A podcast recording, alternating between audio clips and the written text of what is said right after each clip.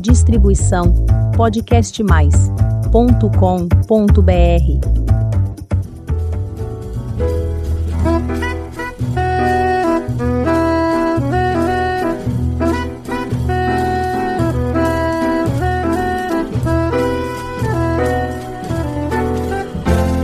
Olá, eu sou Elizabeth Junqueira do canal Avosidade.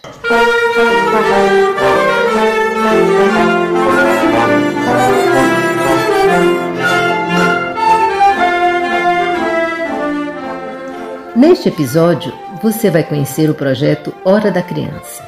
Ele existe há décadas em Salvador, na Bahia.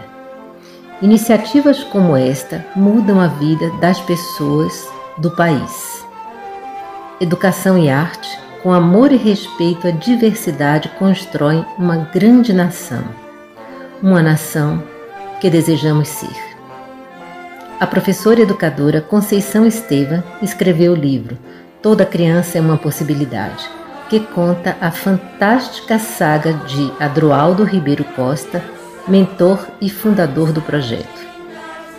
Conceição tem muito a nos dizer sobre esse projeto que fez e faz a diferença para milhares de crianças e adolescentes baianos.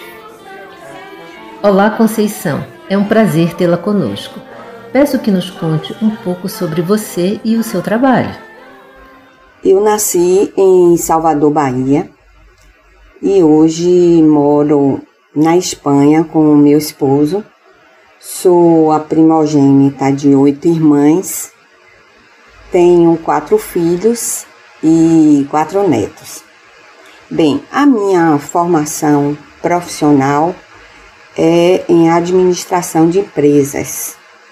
Eu fiz alguns cursos de pós-graduação e dentre eles o mestrado em criatividade aplicada total na Faculdade de Educação na Universidade de Santiago de Compostela.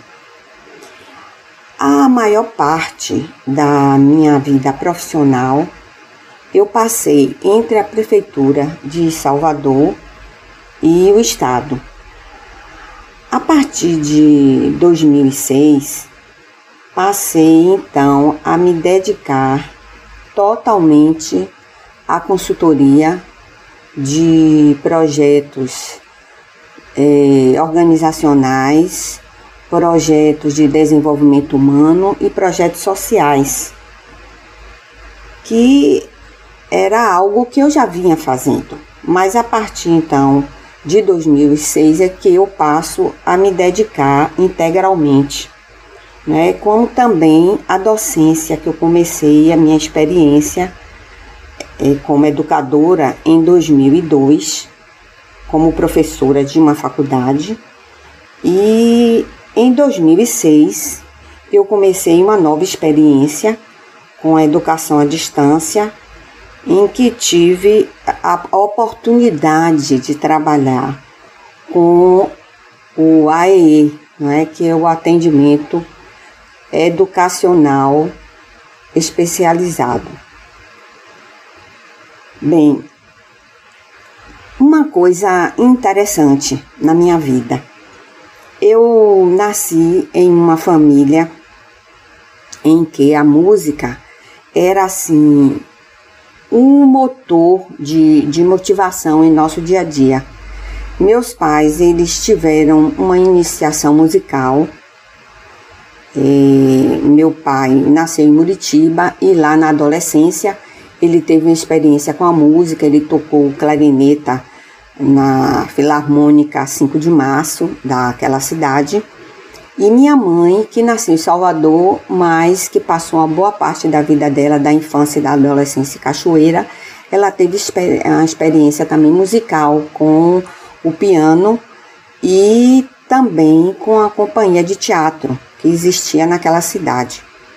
Então, os dois sempre foram muito é, motivados para a arte e, obviamente, eles passaram isso para nós, as oito, não é? Então, nós oito tivemos experiência com a música e todas integramos a hora da criança, não é?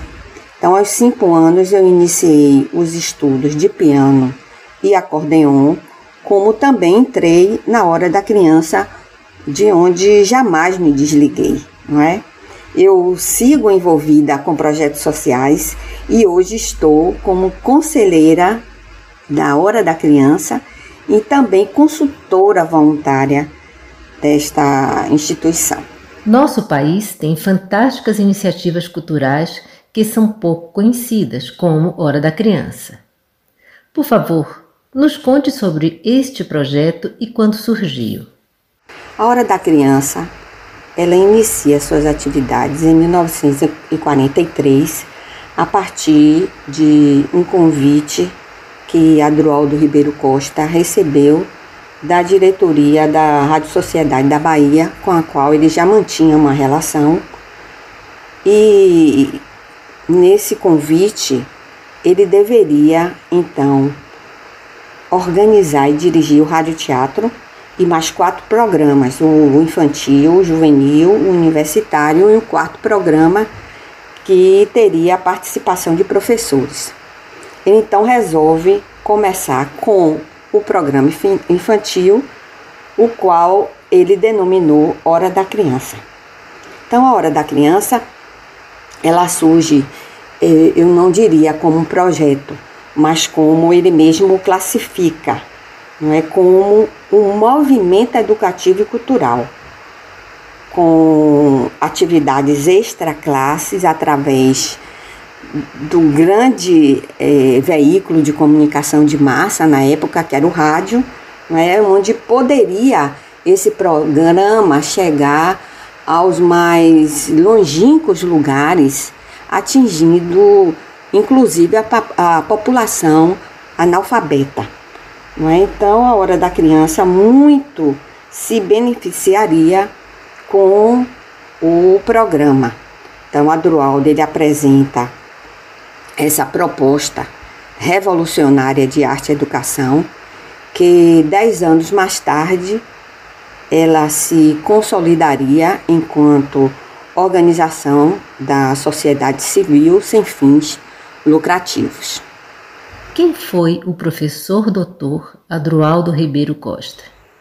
Adroaldo Ribeiro Costa nasceu em Salvador, Bahia, no bairro do Rio Vermelho, no dia 13 de abril de 1917, numa sexta-feira. Filho de Arlindo da Silva Costa e Alina Ribeiro Costa, ele era o segundo de três irmãos. Passou parte de sua vida, a infância e a adolescência, no município de Santa Amaro da Purificação, na Bahia e era considerado como filho adotivo daquela cidade. Foi lá onde ele iniciou suas experiências teatrais, já na infância, e educacionais com apenas 14 anos de idade. Seu pai criou o ginásio Santa Marense com o objetivo de que os filhos lá permanecessem e após formar-se em direito, ele retorna a Santo Amaro, onde prosseguiu suas atividades como professor de história de português. Praticamente não exerceu a atividade de advocacia. E em 1943 ele retorna a Salvador, onde fixa a residência, prosseguindo com as atividades educacionais. Foi diretor do Colégio João Florencio Gomes, no bairro de Itapajipe, e depois do Instituto Central de Educação Isaías Alves, conhecido como ICEA, tendo sido professor catedrático lecionando as disciplinas de História e Português em várias instituições, inclusive da Universidade Federal da Bahia. Em 1951, ele foi nomeado superintendente de difusão cultural da Secretaria Estadual de Educação na gestão de Anísio Teixeira e eles se tornaram assim grandes amigos. Foi membro da Academia Baiana de Educação, do Conselho Estadual de Cultura, do Instituto Histórico Geográfico da Bahia, foi coordenador de música e artes cênicas do Teatro Castro Alves Ele também presidiu a Associação Brasileira de Escritores, a Federação Baiana de Futebol e o Esporte Clube Bahia, em 1946, quando então ele compôs o seu hino. Fez parte também da diretoria da Associação Baiana de Imprensa, do Clube Fantoche da Euterpe e foi diretor da Casa de Rui Barbosa. Ele, portanto, foi educador, historiador, teatrólogo, escritor, cronista com mais de 6 mil crônicas escritas, compositor, poeta jornalista. Ele editou a Tarde Infantil por 25 anos. Neste jornal à tarde, ele permaneceu como cronista diário e editorialista até os seus últimos dias de vida. Sempre muito alegre, de bom humor apurado, extremamente criativo, divertido e muito empático. Um comunicador assim de destaque. E ao dialogar com alguém, e não importava se adulto ou criança, ele era sempre uma pessoa de escutativa, de olhos nos olhos. Mas eu gostaria de destacar aqui que ele, mesmo sem ter estudado pedagogia, foi um grande pedagogo nato, pois sabia de fato lidar com a criança, com o adolescente, assim de uma forma única, especial. Sabia dialogar e respeitar os seus direitos e não foi à toa que ele recebeu o convite para dirigir o CEAM, o Serviço Estadual de Assistência a Menores, na década de 60. Ali ele fez toda a diferença, onde via cada criança como uma possibilidade de transformação, de, de lhe dar um futuro melhor, de torná-la cidadã, cidadão, pois ele, ele não havia como uma criança problemática. Então ele criou assim várias ações e projetos que marcaram essa instituição, como por exemplo uma banda filarmônica, e que eu tive a oportunidade de por várias vezes assistir a apresentações e também participar junto com a Hora da Criança de eventos com a banda. E pensar que somente 30 anos depois dessa sua experiência que lhe marcou profundamente é que o ECA, né, o, Estatuto da Criança e do Adolescente, foi consolidado. Ele sempre à frente com suas ideias criativas e inovadoras.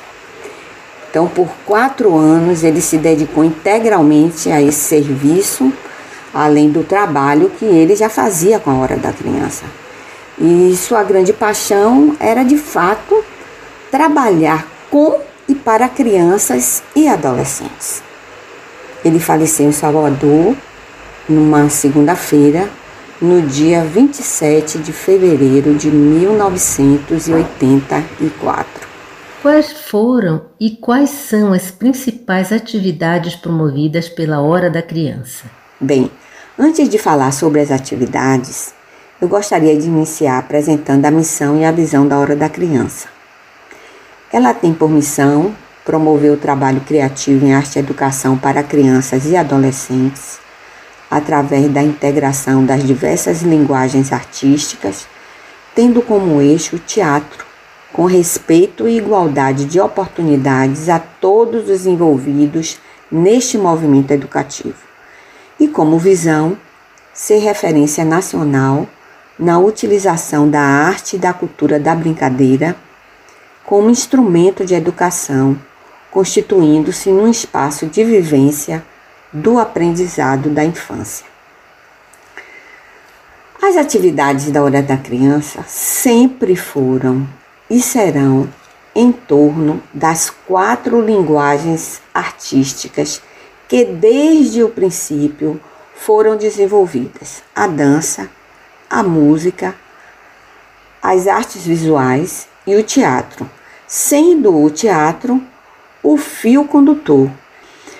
O planejamento anual de trabalho na hora da criança, ele é baseado em um tema que é proposto durante a jornada pedagógica, que ocorre sempre no início do ano e que é desenvolvida em forma de projeto educativo e tem como eixo integrador sempre o teatro, concluindo com apresentações. Por favor, cite grandes realizações do projeto.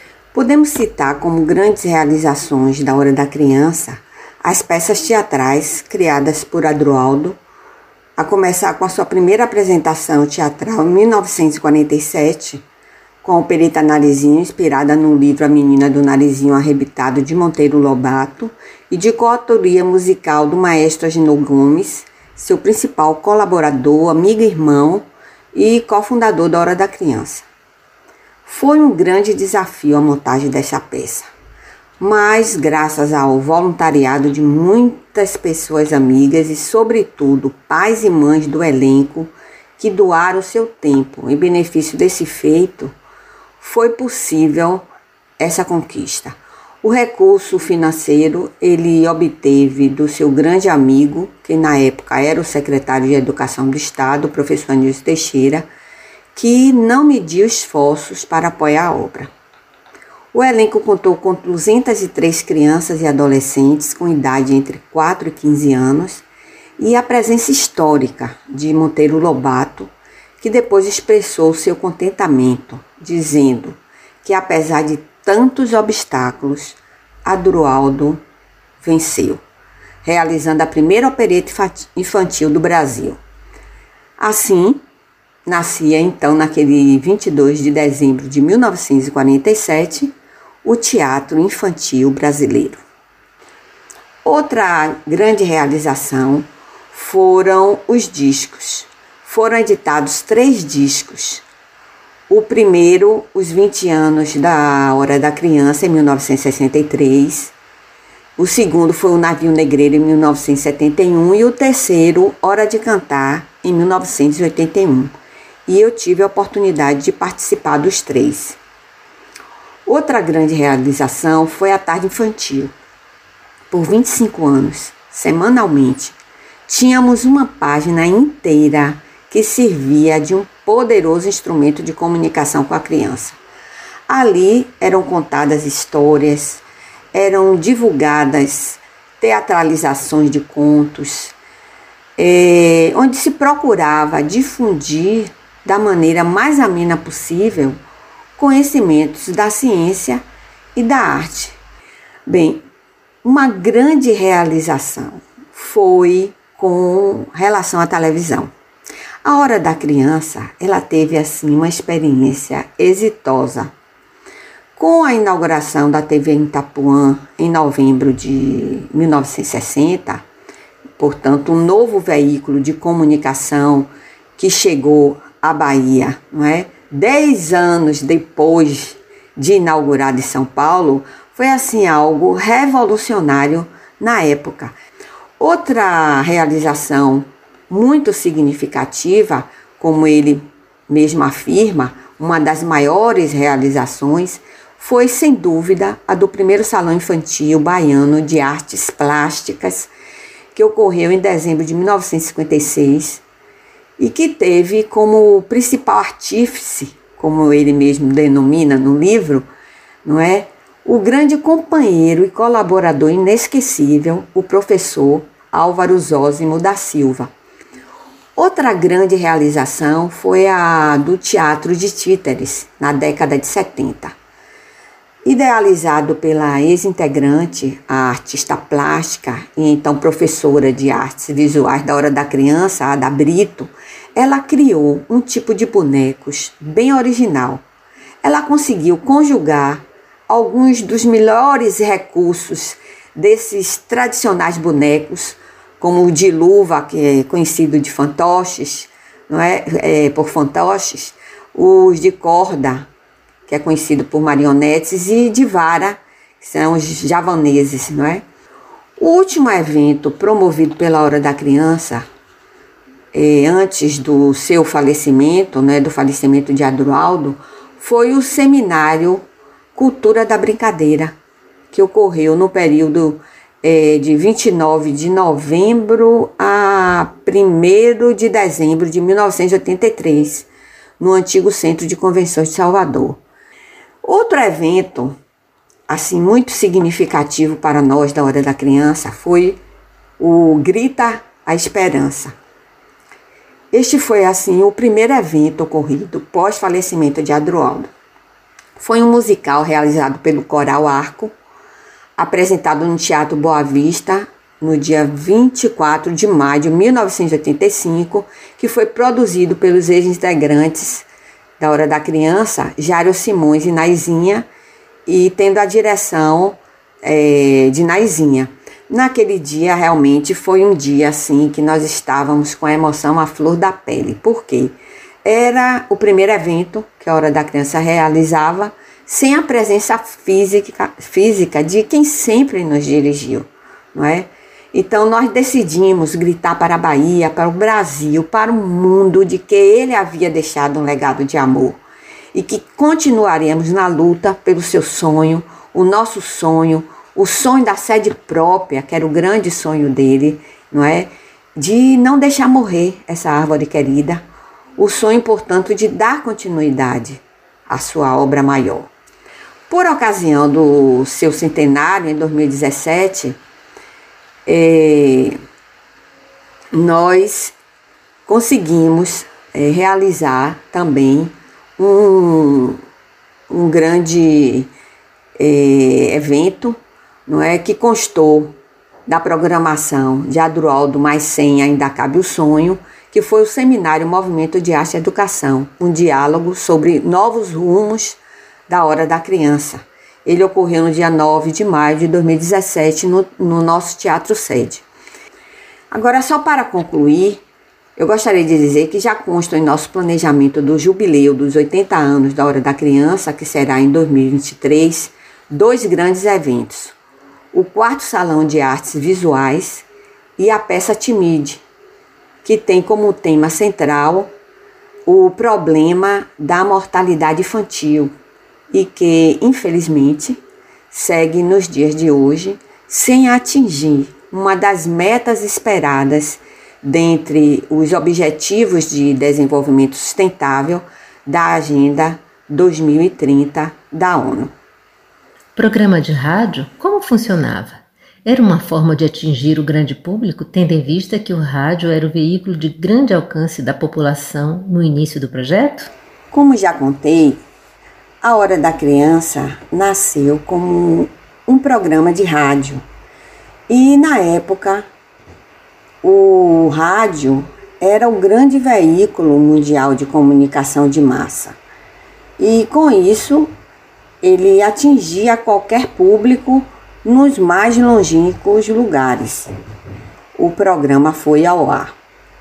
Todos cantaram o hino nacional brasileiro e o hino da Hora da Criança, não é que havia sido composto a letra dele e a música do, do maestro Agendou Gomes. Esse programa ele teve a chancela da Secretaria, Secretaria de Educação do Estado da Bahia, como diz a nossa presidente da Hora da Criança, a professora Josélia Almeida, é, porque o professor Adroaldo ele quis fortalecer essa ideia de que o programa era um programa educativo. Os programas, eles ocorriam semanalmente aos domingos, pontualmente às 10 horas, daí a nossa logo, é, logomarca ser um relógio marcando 10 horas, não é? E foram 30 anos ininterruptos de programas é, radiofônicos, 25 anos na Rádio Sociedade da Bahia e os últimos cinco anos na Rádio Cultura. O programa ele era sempre iniciado com uma música orquestrada e em seguida o professor Adroaldo saudava a todos com sua voz firme e assim inconfundível. Ele dizia: Bom dia, senhores pais e professores. E viam então na sequência as diferentes sessões entremeadas normalmente por um jingle conhecido hoje como vinheta, não é? Muito bem cantada em, em duas ou três vozes pelo elenco. Essas sessões eram de quê? De, de conhecimento, de cultura, de, de divertimento e brincadeiras. E o interessante é que os integrantes do elenco, durante a semana, em casa, com, com a família, né, eles pesquisavam adivinhações, charadas, rodinhas. E graças à grande colaboração de Dona Melice Brito, que nos deixou um, um acervo de mais de 500 rodinhas, inclusive algumas até compostas por ela, foi assim uma sessão de motivação incrível. Havia também outras sessões, como a de memorização, em que se estimulava muita inteligência é, lógico-matemática. Tinha a sessão que eu me lembro até do, do, da vinheta, do Diga Depressa, né? Que dizia assim: diga depressa, diga depressa, diga depressa sem parar, diga depressa, diga depressa, sem a língua embolar. As apresentações com a participação do elenco ocorriam em todo o programa e eram preparadas durante a semana sob forma do, do coro infantil, é, duplas, canto individual, recitação de poemas, monólogos, esquetes. Havia um espaço de entrevistas. Então, o movimento, ele desde o início, ele se caracterizou como de defesa dos direitos da infância, principalmente da criança baiana. Daí ele, ele ter, é, é, é Adroaldo ter levado tantas personalidades importantes ao programa, figuras assim de destaque da Bahia, como médicos, professores, artistas, escritores, jornalistas, políticos, é, integrados em campanhas que, que, que nós promovíamos ou a, a que emprestávamos o nosso apoio assim incondicional campanhas contra a mortalidade infantil, contra a tuberculose, contra a paralisia infantil, contra o câncer. Mas nós, como ele dizia, não nos restringíamos somente às fronteiras da estação em que trabalhávamos, é, é, satisfazendo-nos com, com, com o contato à distância que ela nos proporcionava. Não é? Realizamos também shows irradiados ou não em quase todos os clubes sociais da cidade em grande número de, de nossos colégios, em muitas instituições assistenciais, em vários clubes de serviço e até em, em praça pública. Né? Quando eu vejo hoje proposta de projetos culturais, como por exemplo de apresentações em, em praça pública, algo como sendo assim uma novidade, a hora da criança, com o olhar inovador de Adroaldo, já as fazia há várias décadas. Então, é, essas foram assim as grandes realizações marcantes não é, da hora da criança. Podemos dizer que o projeto, além da grande contribuição educacional e cultural, é um projeto de inclusão social e respeito à diversidade? Sem dúvida alguma. Um dos pilares da hora da criança é justamente trabalhar com a criança sem discriminá-la por sua origem, classe social, raça, cor, credo. E acredito que, que nós, apesar das nossas diferenças, nós não percebíamos quaisquer níveis de problemas sociais existentes. Por quê? Porque a hora da criança, lá na hora da criança, sempre fomos tratados como iguais.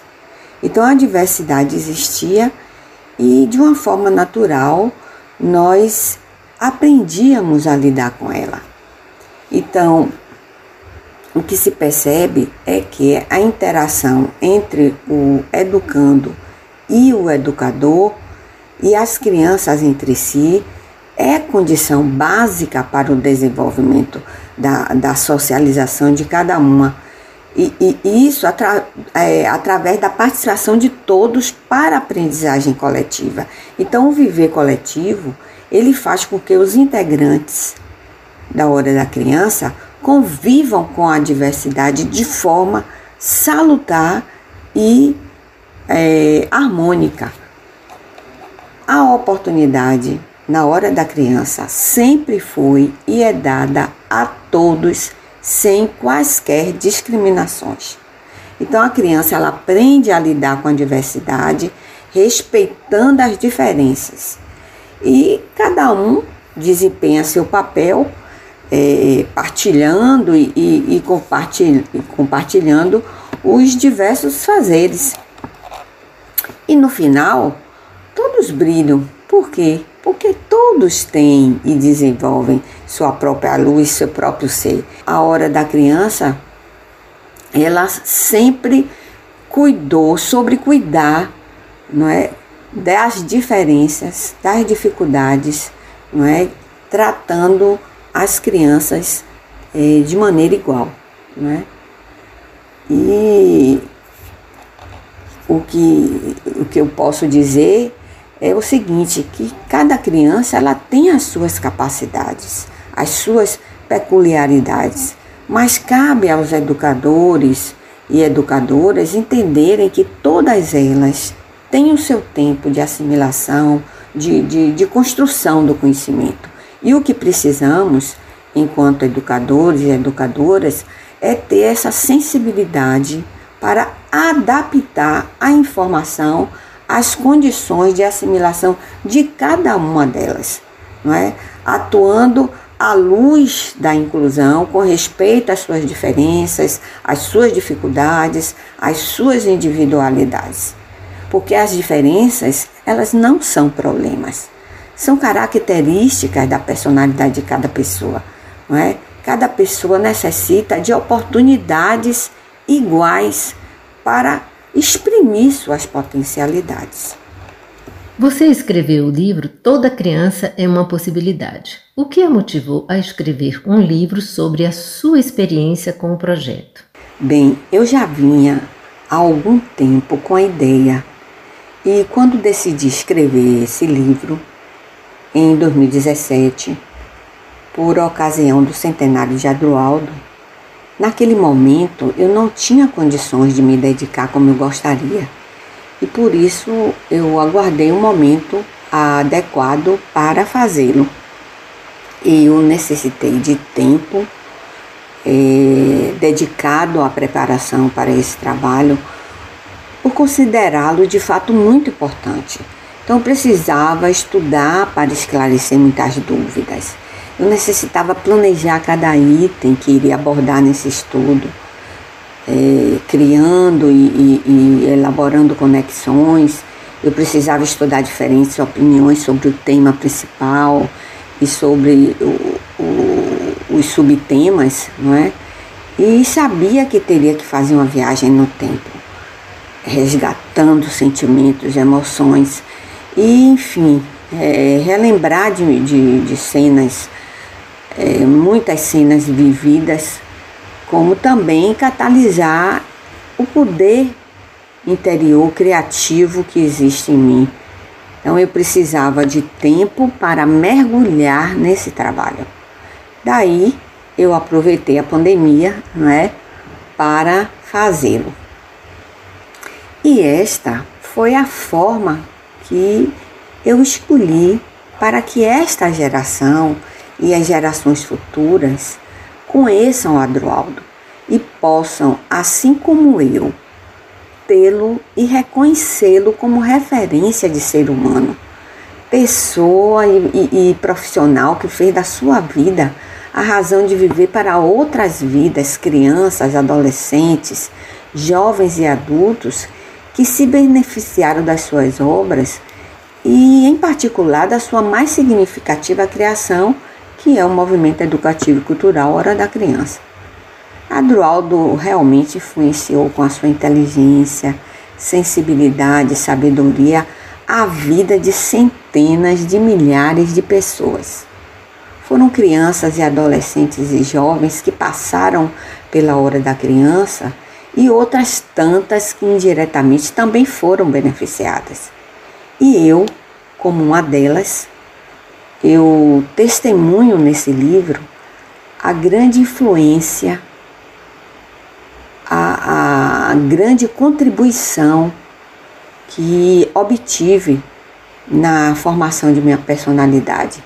E sinto-me assim presenteada na medida em que, através da, da minha vivência com a Adroaldo, durante 26 anos da minha vida, eu pude compartilhar as suas ideias e experiências educativas, trazendo-as para a minha formação, enquanto pessoa e profissional.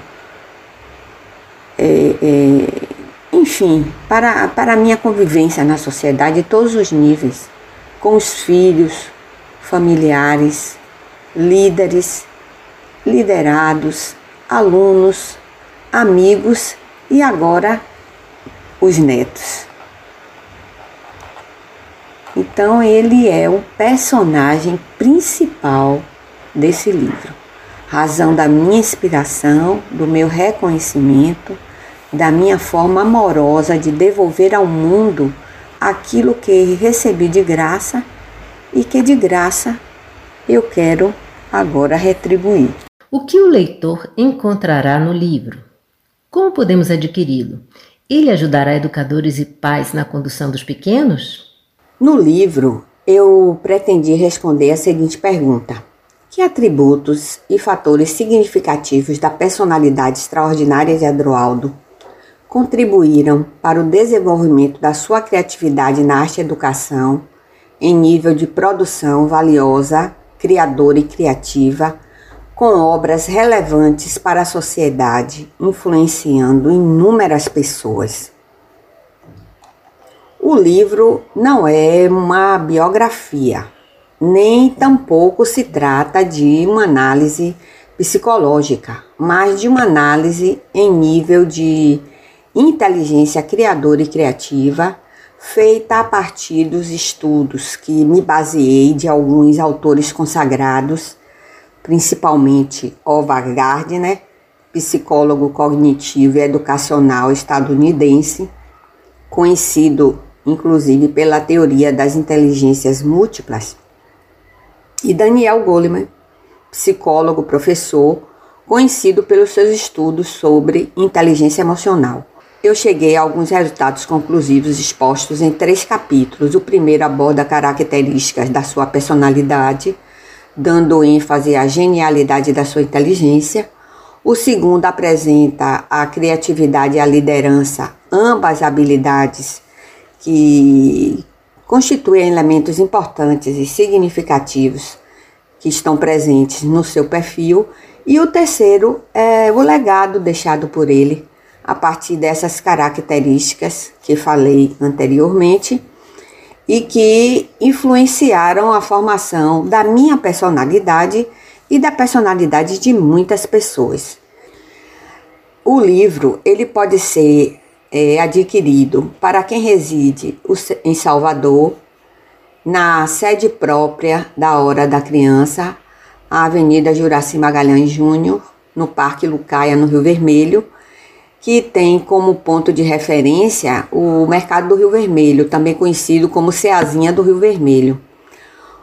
A Hora da Criança ela funciona no horário comercial de segunda a sexta-feira.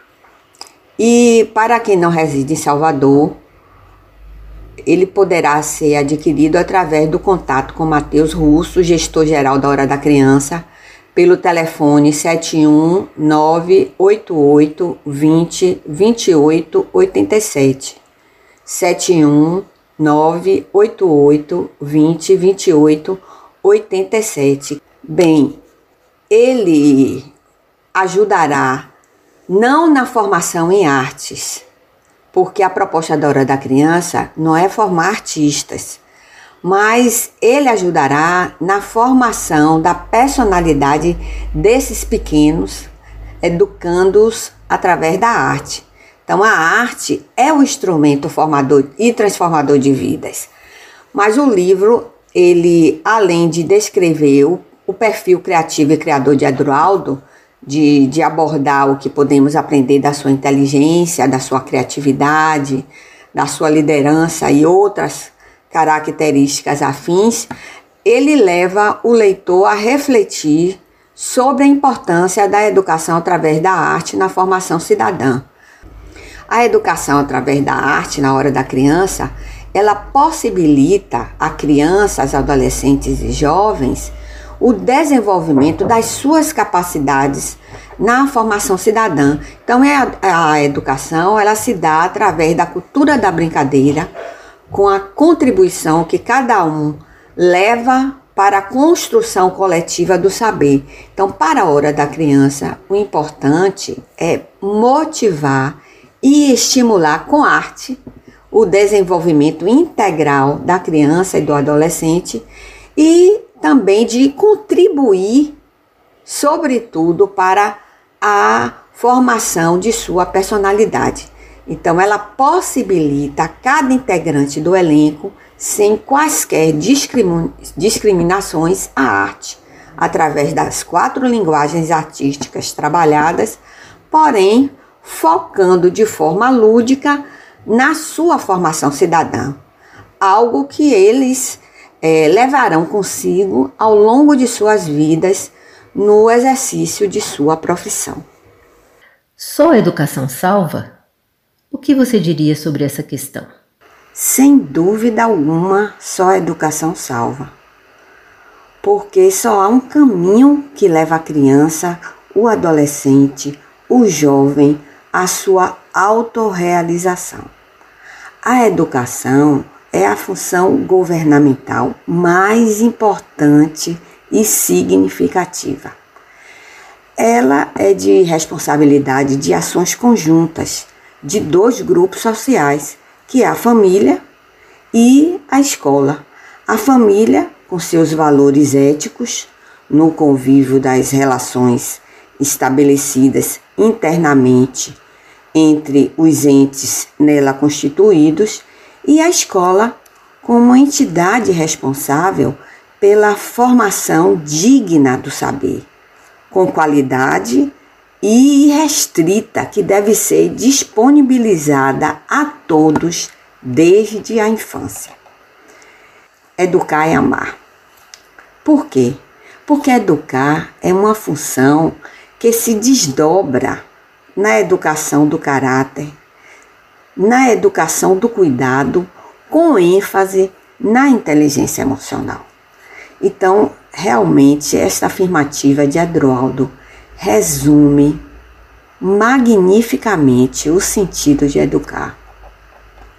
E à luz do trabalho da hora da criança, eu diria que a hora da criança ela não é uma escola de arte, é um movimento educativo que desenvolve a educação pela arte e que tem como valores a igualdade, proporcionando oportunidades iguais a todos os colaboradores integrantes e parceiros, a criatividade, apoiando a criatividade e a inovação dos professores integrantes, o respeito, respeitando a dignidade e os direitos de cada pessoa dentro da instituição, e a parceria, valorizando o trabalho em parceria na busca da contribuição de profissionais da instituição e membros da comunidade. Então, concluindo, eu gostaria de dizer o seguinte: nós, integrantes e militantes da Hora da Criança, nós temos um grande sonho. O desejo de vê-la transformada em política pública, sendo assim disponibilizada em quaisquer municípios do estado da Bahia e que daí possa ser estendida a todo o território nacional. Era o desejo de Adroaldo, como ele mesmo dizia, de dividir esse conhecimento, de difundir essa nossa experiência educativa e cultural. Mas isso precisa ser sistematizado enquanto política pública. E nós entregamos em, em, eh, em 2017 uma proposta tanto para o Estado quanto para a Prefeitura de Salvador e não avançamos nesse sentido. Mas, como a história é de uma teimosia, vamos continuar na luta. Suas considerações finais e fique à vontade para fazer um convite aos nossos ouvintes. Em primeiro lugar, eu gostaria de agradecer a Vosidade, este espaço que me foi concedido para falar um pouco de Adroaldo Ribeiro Costa e da sua grande obra, a mais significativa, que é a Hora da Criança. O caminho foi sempre muito árduo, mas valeu e valerá sempre a pena quando a causa é maior que os problemas. Nós, ex-integrantes e militantes dessa causa, somos gratos a Adroaldo, que por quase 41 anos esteve à frente desse movimento, vivendo para ele até os seus últimos dias. E somos gratos também hoje à presidente, a professora Josélia Almeida, por ter assumido o cargo há 36 anos, junto a todos os encargos advindos dessa responsabilidade, sacrificando como ele também a sua vida, inclusive assumindo como ele também assumia muitas despesas da instituição, na falta de receita para cobrir as despesas, e somos gratos também ao jovem gestor geral da Hora da Criança, Matheus Russo, que aos dois anos ele integrou ao movimento e, assim como eu, jamais se desligou. Hoje, com responsabilidade e competência, ele muito nos orgulha. E aqui aproveito para fazer um convite.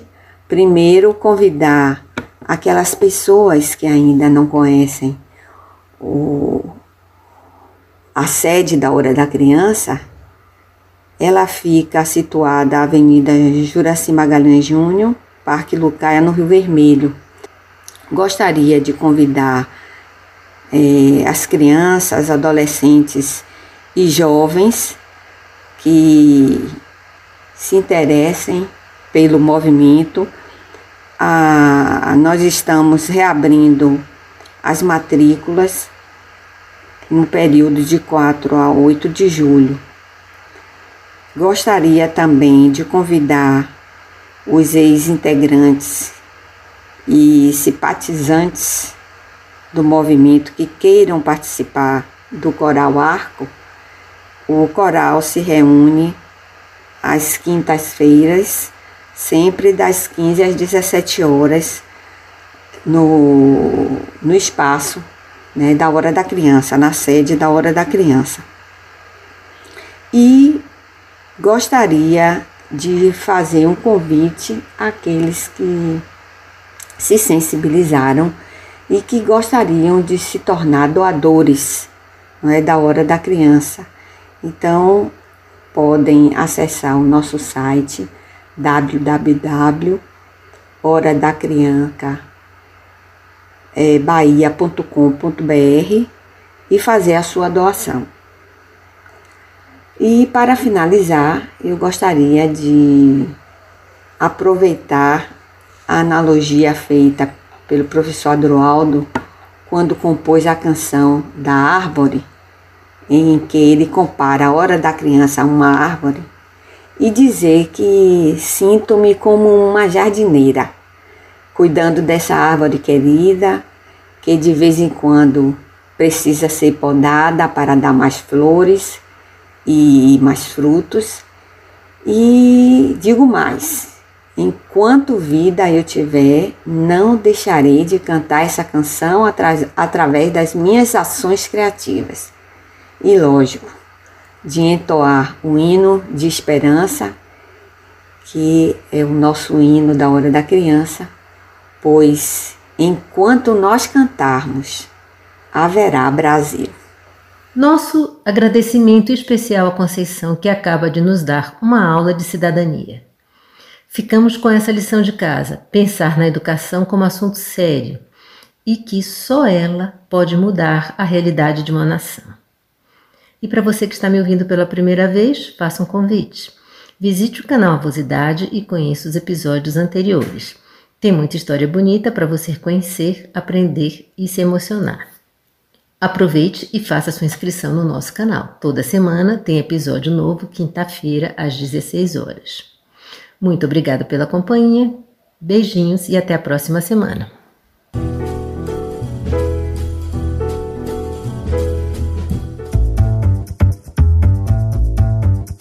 Distribuição podcastmais.com.br